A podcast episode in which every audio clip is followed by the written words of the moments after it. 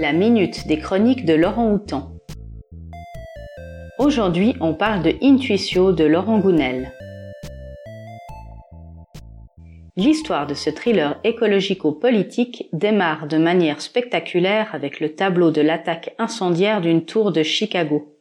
C'est tellement bien décrit que l'on suit toute la scène presque au ralenti. D'ailleurs, on va même y surprendre l'individu qui pousse le bouton du détonateur. On sent presque les fumées de l'incendie, on entend les cris des victimes, les sirènes des secours en approche.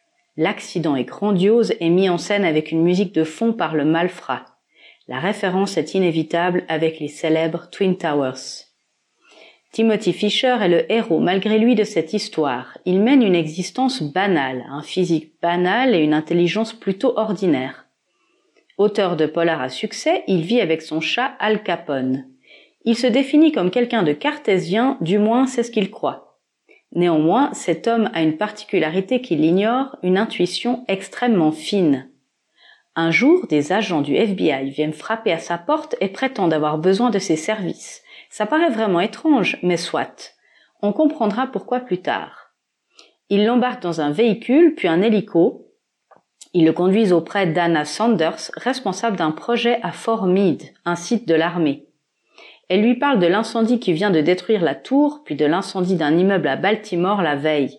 Deux incendies criminels sont ainsi liés et feront sinistrement partie d'une série à venir. Non sans mal, après force séduction et persuasion de la part des agents, ils réussissent à enjoindre Timothy dans un programme secret visant à former des intuitifs. Une course contre la montre est lancée, car jour après jour d'autres bâtiments flambent. Que l'on croit ou non à l'intuition, peu importe, mais ce roman a l'intérêt de nous faire découvrir la méthode du remote viewing, et il est très bien documenté, à savoir que les recherches sur l'utilisation de l'intuition à des fins militaires datent des années 70 et elles sont bien réelles. L'entraînement est surtout basé sur le décodage des informations du subconscient. Et comment faire la différence entre nos intuitions, nos peurs et nos systèmes d'alarme interne? Timothy suit donc un entraînement sincère et acharné avec l'aide d'Anna. Oui, il fera de la résistance au début car il aura de la peine à croire en ses capacités parapsychiques. Mais l'entraînement porte ses fruits et commence à donner des résultats qui se prouvent sur le terrain et aident à l'enquête. Ce thriller a du rythme et de l'action. C'est une enquête pleine de rebondissements.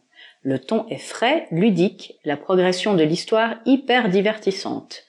Vous apprécierez certainement aussi les échanges philosophiques entre Anna et Timothy.